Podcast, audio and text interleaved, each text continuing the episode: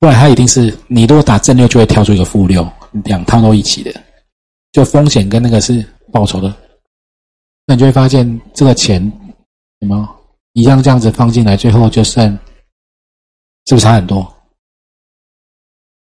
哦，投资型保单大概是这样子啊。那课本在八十七页写的前置费用就是保单发单的费用啊，业务员的佣金等等。保单相关费用有管理成本、保险成本，这在八十七页有。那企业中间那一二三四五哦。投资相关的费用、手续费，有的收后置费用，解约部分提领，有的没有收。比如说你要换投资标的，他一年给你四次换不用钱，再多换一次五百，不然你每天都换，他就疯掉了。OK，好，有人会有其他费用，大概是这样子。好，投资型保单只要有这些基本概念就可以了。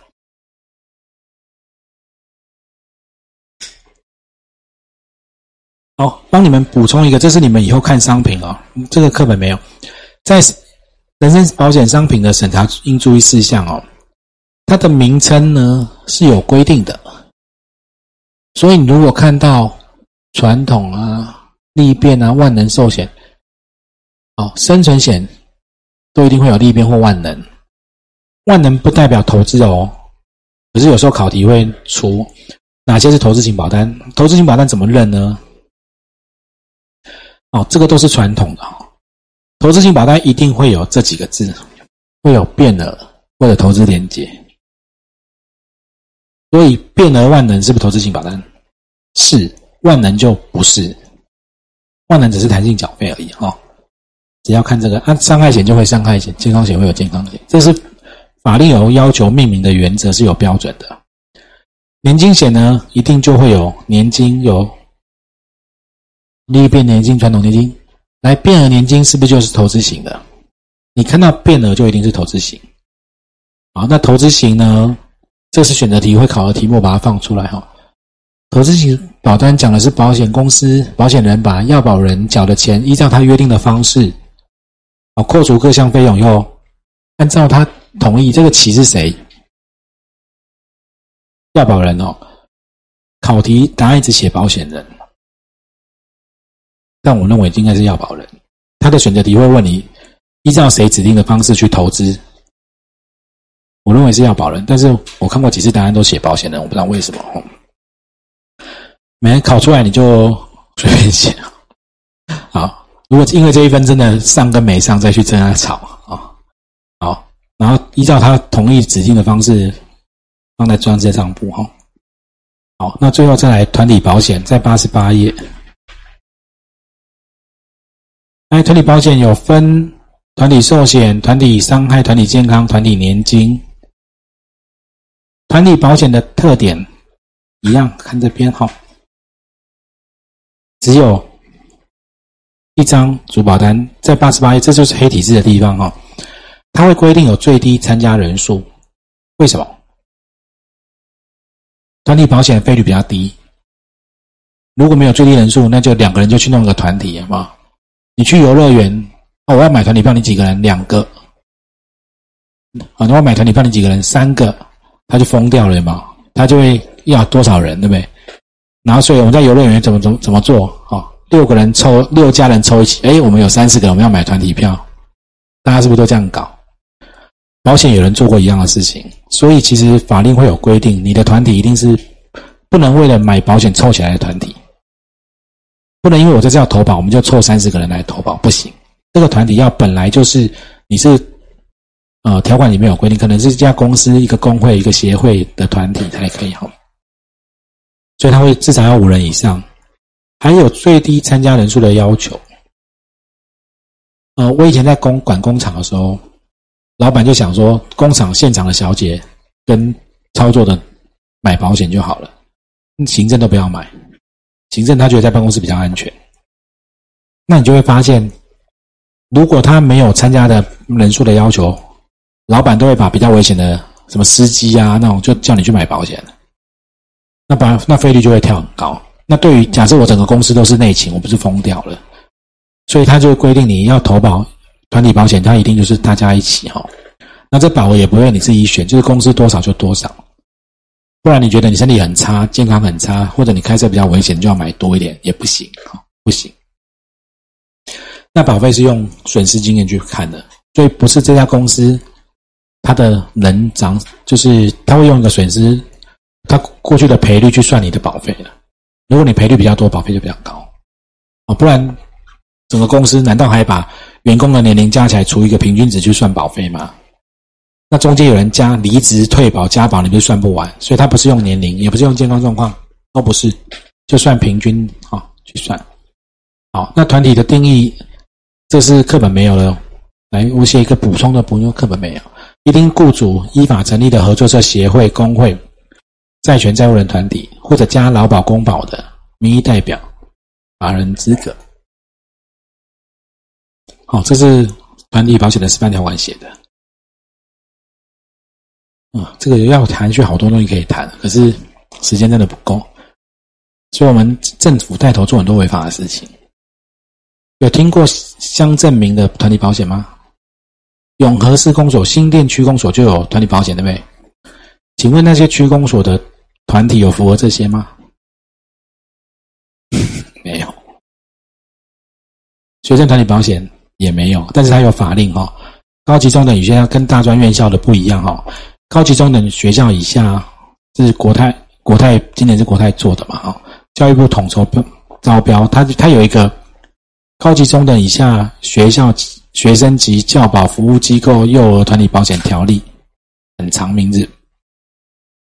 那保的项目身故医疗失能，这个大家看一下就好了哈。保险人不负盈亏，因为已经没有人要接了，没有人要标了。那大专院校是各校自己办，大学法三十四条，那法院专科学校是四十三条，这大家知道一下就好了。再来，简易人寿保险就是你去邮局会买到保险，只要注意一件事情，它的主管机关是交通部，不是金管会。好，好，那社会保险，哇，真的是怕上不完嘞，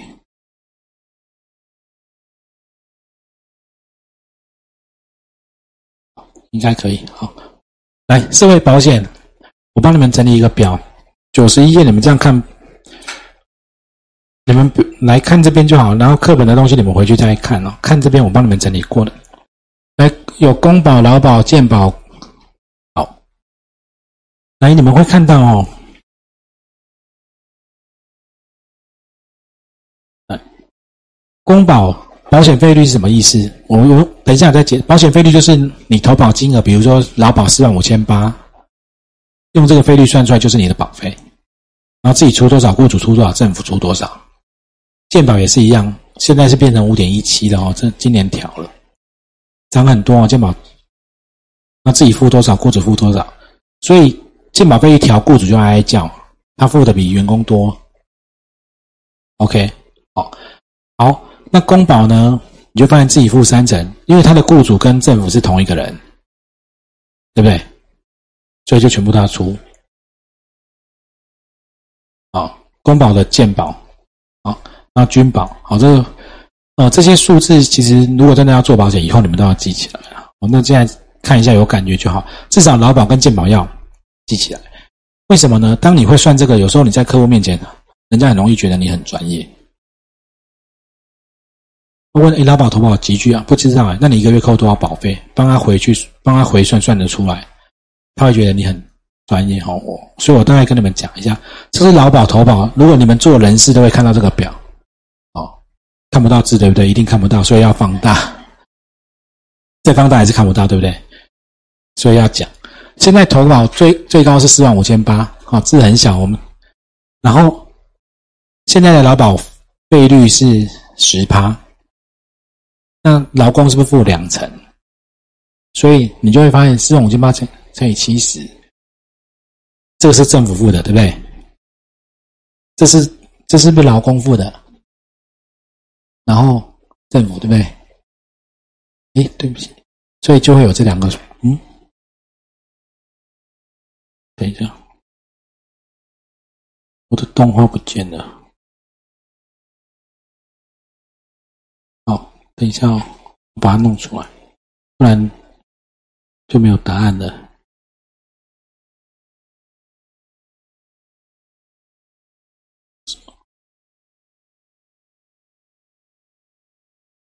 好没关系没我先不花时间改所以你会发现这个你们按一下计算机如果四万五千八乘以十八乘以二十其实就是四五八乘以二啦这个九一六？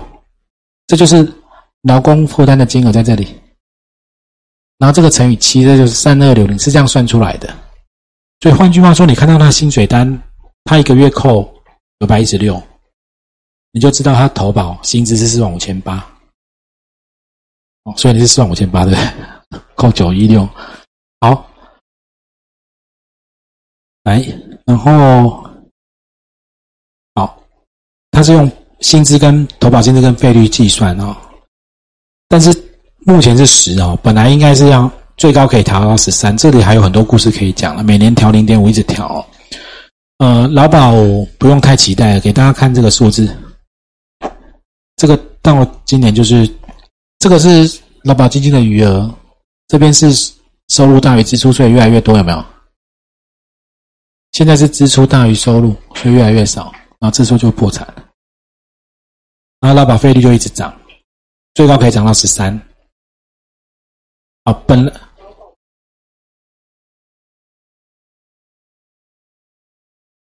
还有职灾保险吗？健保吗？哦，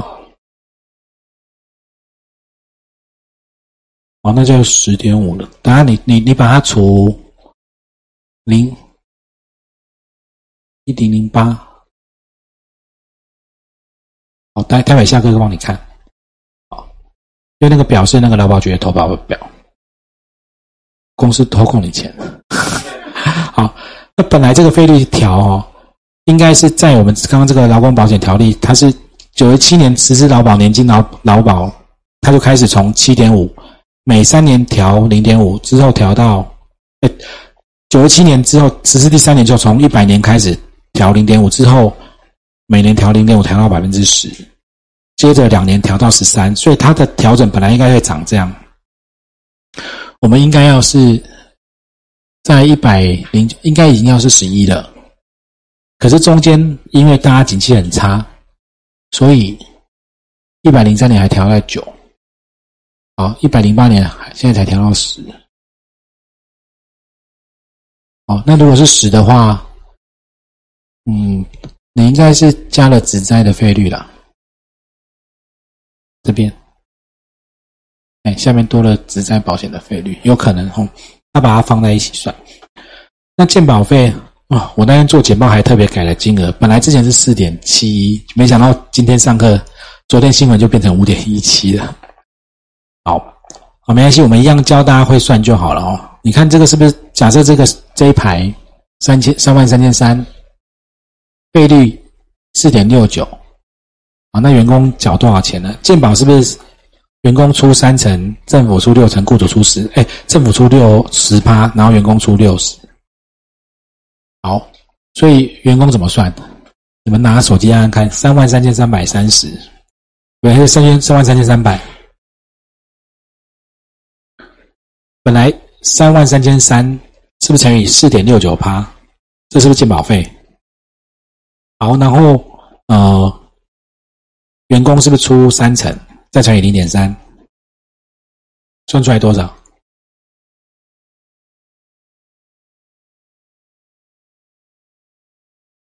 哦，你算你这样，来，你们算那个三三万三千三，我用这个乘，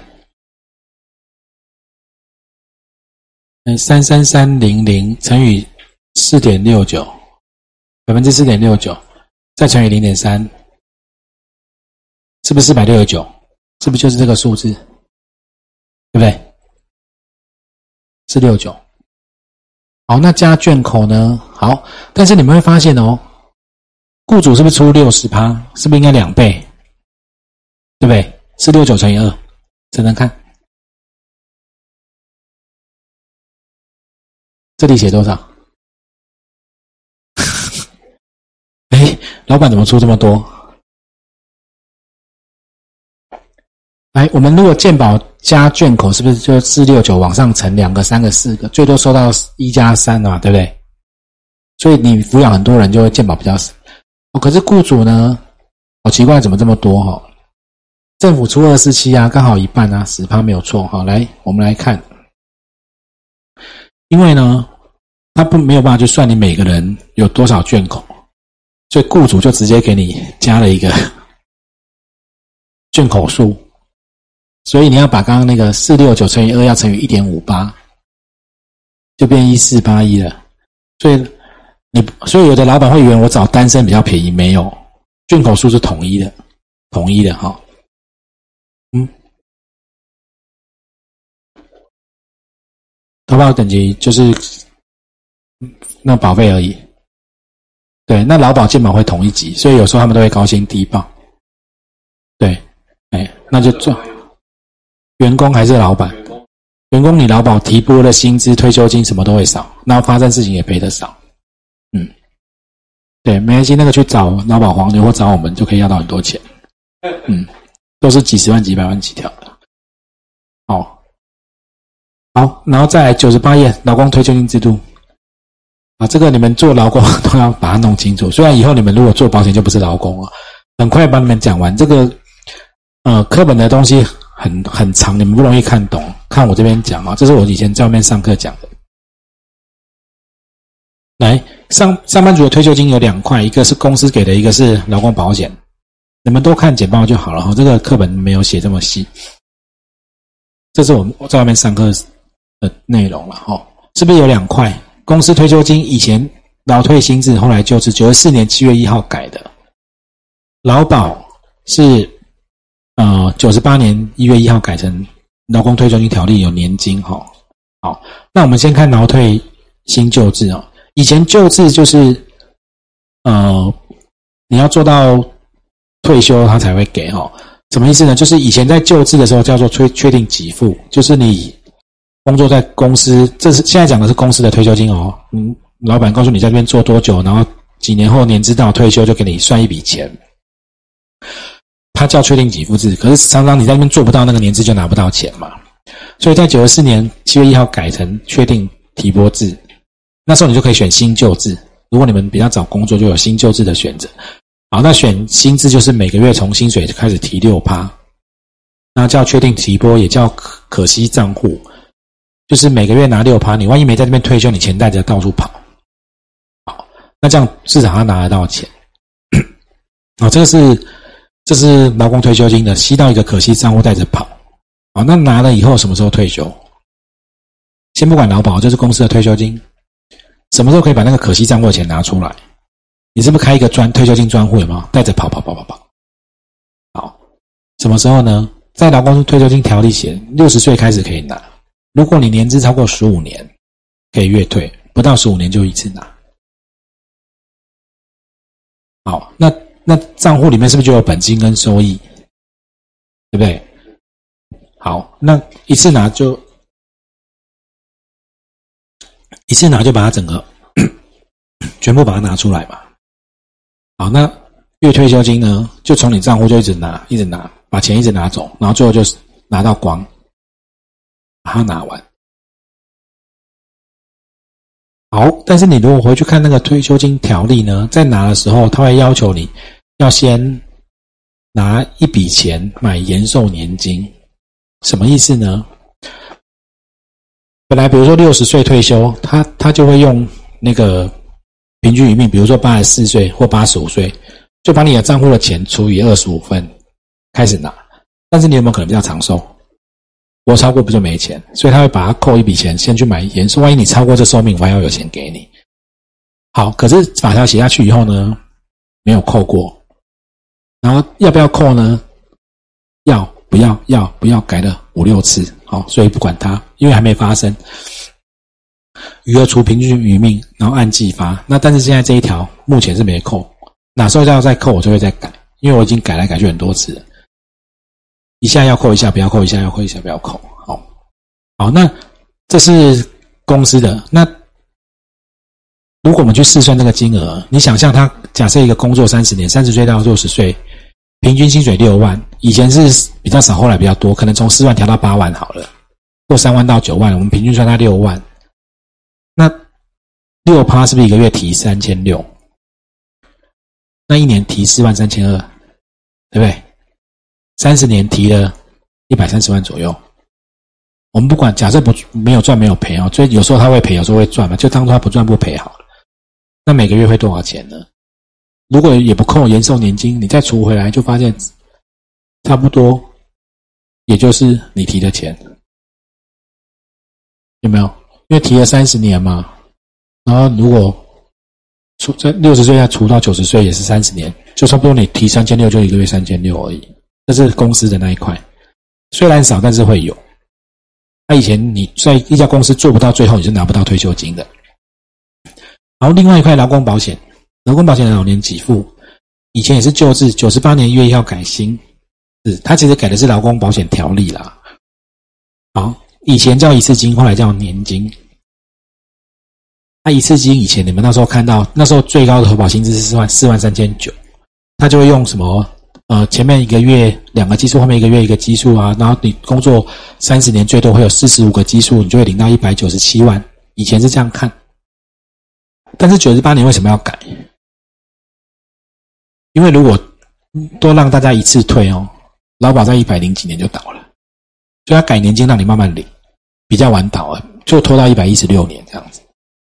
啊，那我都说劳保退休，我们都还没退休嘞。一百一十六年，我们还没退休，所以我十几年前在学校讲那个老师那个叫退休金七五变八，我要减损的时候，一开始我讲的第一、第二年，很多下面会嘘啊，铁饭碗什么，现在他们都不会虚了。那那时候我就讲，可惜那时候没有录影，不然我那时候讲的事情很多，现在都发生。这十年我讲的事情，讲实践重实践，包含美国的国债，呃，其实这个待会人海啸，如果时间够，我再多谈一点。我你们现在在看哦，现在军工教弄完了嘛？年金改革是不是选举连蓝绿都变了？再来回头又会改劳工的，先搞先改军保，劳劳工九十八年改完，改军保，军保不改，一百零七年就破产。军保先改，军保改完，现在改公教的退休金，砍了很多，十八趴砍完以后，大家都很反弹。再回头改劳工，所以劳工这两三年一定会大改，不改劳保又要破产。改完再回去改军工教，轮流一直砍。一直砍，一直砍，嗯嗯，不然付不出来的哈，没有钱付得出来。好，那年金怎么领呢？来，我们看这边，如果在劳劳保，刚刚前面刚刚是公司的哦，这是劳保的哦，劳保年金六十岁十五年可以领年金，如果年资不到十五年就一次性，但是从九十八年实施后呢？慢慢提高，十年后多一岁变成六十一岁。九十八年到一百零八年是不是六十六一？那现在一百一十年呢？再多一岁变六十二。所以呢，五年级生都是六十五岁，我们都是六十五岁。五年级以以后的都是六十五岁领。那我告诉你，还有可能会更晚，因为因为没钱的话，你就是缴更多，更晚领领更少，不然永远。劳保不能倒，所以他只能这样做而已。健保也是一样，缴更多健保费，一直涨价，然后给付更少，然后但是他不能倒。好，劳保年金你们也可以自己去算哦。月退休金是你投保薪资四万三千九、四万五千八、三万三千三都不管，乘上你的年资，乘上一点五五。那投保你薪资呢？你们有印象？呃，以前劳保大家要退休的时候，很多长辈会把退休前的薪水调到很高，有没有？去算有没有？因为他以前是看最后三年嘛，好，现在投保薪资是六十个月，就是你可能曾经辉煌过，后来去就是雇大楼，也就是我们曾经有过很高的罪，那六十个月拿出来算，那本来要改成一百八十个月，十五年就让你不能作弊，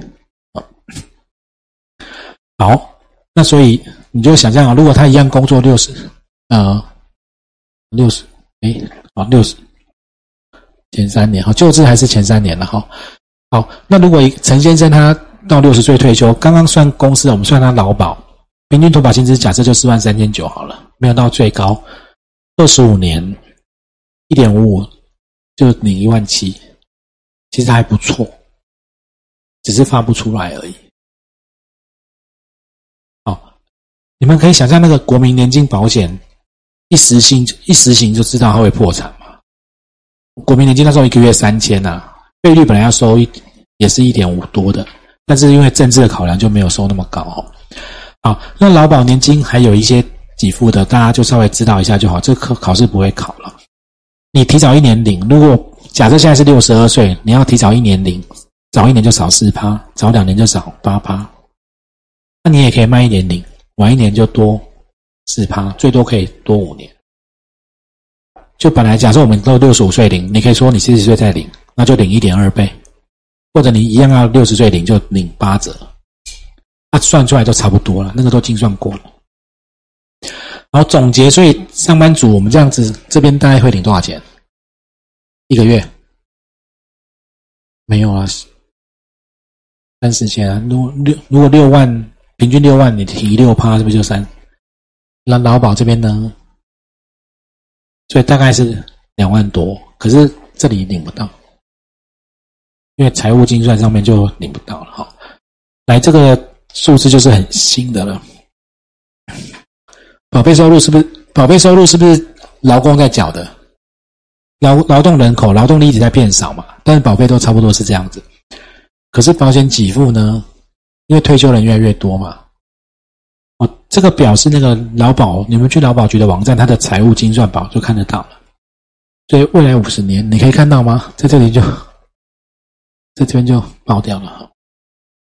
这个是最新的一份哦，在一百一十五年就是负的了。对啊，所以一定要改劳保改革，你现在不改根本没办法哈。好，那国民年金这个很快你们自己再看一下，第一年六点五趴，费率也一直在调，有吗？就是一实施就是没钱了，现在已经调到蛮高了哦。来，国民年金的费率，你们看，从实施六趴调到九趴，一个保险一卖就开始要涨价，表示它一开始精算就有问题，在九十九页有它的费率。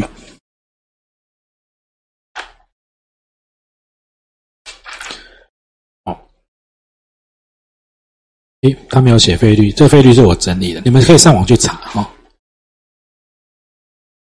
好，然后最后优体保险，这个是现在因为东西越来越多元了哈，所以就会有那个呃，你不抽烟跟抽烟的人啊，好，生命表不一样，好，所以会有很多新的商品。这个这里大概你们都可以看得懂，我就不谈，我我因为我怕上不完。好，优体就分吸烟跟不吸烟，还有微型商品，这个你们自己读一下哈。经济弱势啊，或者是哦，来，然后一一百一十三页的小额终老，这个都是新的商品，就是政府为了照顾，在日本现在是不是很多那个独居的老人就走掉了，没有人善后，所以小额中老就在做这件事情哦，就是。现在在国内一个人最多只能买五十万这样子，哦，就做生活费用了啊。这个大家自己稍微看一下，他用比较高的利息去算比较低的费用率，所以保费比较便宜啊。我要讲一些课本上没有，但是你们会很需要重要知道的观念哦。来，我讲一个这个名词，应该现在偶尔会听到，但是我应该是十多年前我就在讲。那个海啸是什么状况？海啸要来的时候，海水会先退，对不对？然后再来很大一波，对不对？我为什么用人口海啸？这个人口有没有发生过类似的事情？二次世界大战，全世界死了很多人，所以人口少了很少。那战后婴儿少生了很多。好，你如果看我们民国五十年台湾的人口长这样子，对不起。好五十年，好，你自己慢，你们慢慢往后看，你会发现，七十年每五年一跳，整个人口的数字现在在在慢慢往上。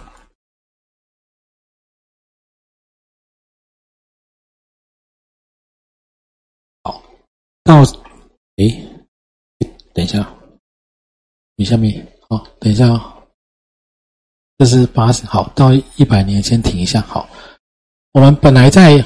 五十，你们在五五十年看到的，这里是战争死掉很多当兵的人啊。好，所以人口是不是长这个状态？有没有八九十岁？很少吧。哦，五十年更少。对不对？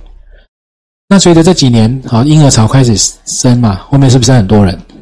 然后现在又生的变比较少，到这个数字那时候是在一百零五年之前，所以那时候还是估计的。可是现在我们已经走到一百一十年了，我们目前长这样。那你们可以看，我们现在应该都在这里吧？对不对？好，那现在这一坨在抚养下面跟上面的幼年跟老年人口，哦，来再过。二十年，好了，三十年，是不是大家都在这条线上面了？你是不是在这里？然后这里是不是很少？然后你们看左边，一点五。可是本来以前呢，为什么以前会可以给十八趴？二十个养一个嘛。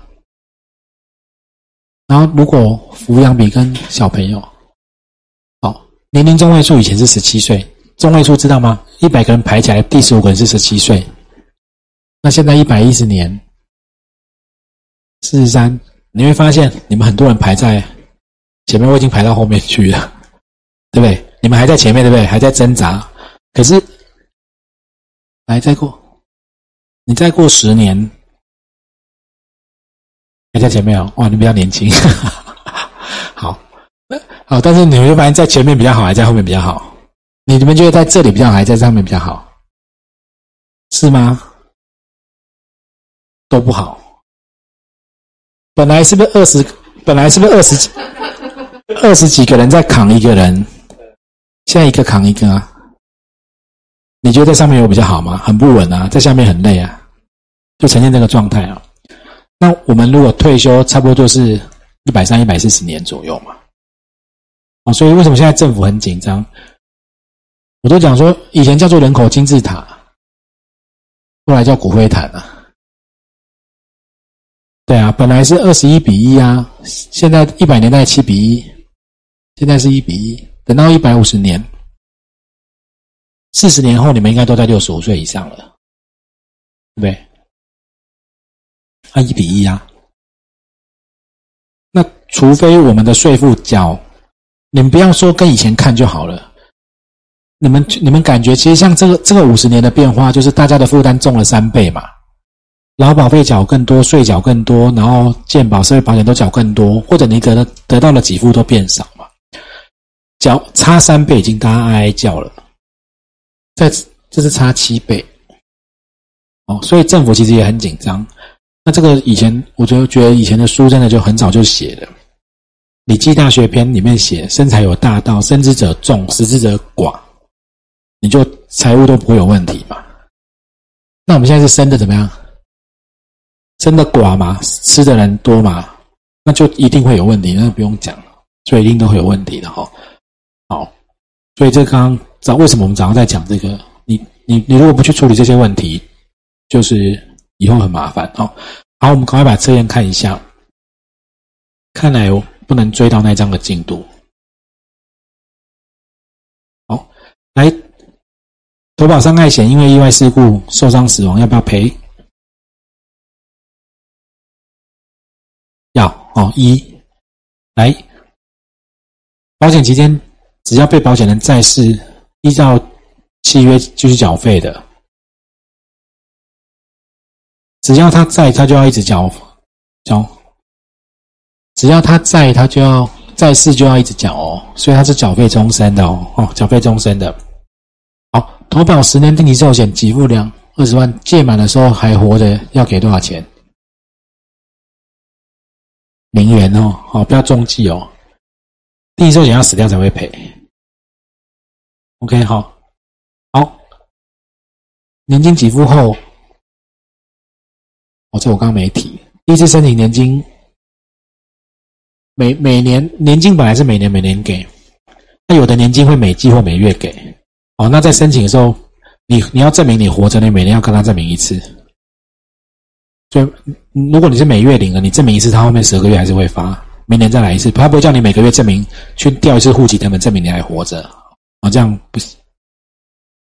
好，第一年金给付前啊，你会发现这些考试有些东西考得很细，所以为什么我说上完课听懂以后，你们如果真的有要去考试，还是要看考题才会知道哪边。啊，但这些就就是要记的。第一年金在开始给付的时候，可不可以借款？年年金保险在还没进入年金化之前，你要解约、要终止、要借款都可以。进入年金化以后就不行。为什么不行？因为如果我我比如说我这笔钱到我要我要开始领年金。我本来应该慢慢领嘛，结果如果你还可以有选择的空间，我健康变差，我就说我要节约把钱全部拿出来，就会变逆选择。好，你想象老师要退休，公务员我选月退跟一次退，我如果先选月退领一领，我突然发现我离癌末期，好，那我要赶快改一次退，把剩的钱再拿出来，不行。所以进入给付以后就不能动了。好，一样的概念。OK，好，有没有问题这个部分？这边我上比较快，哈。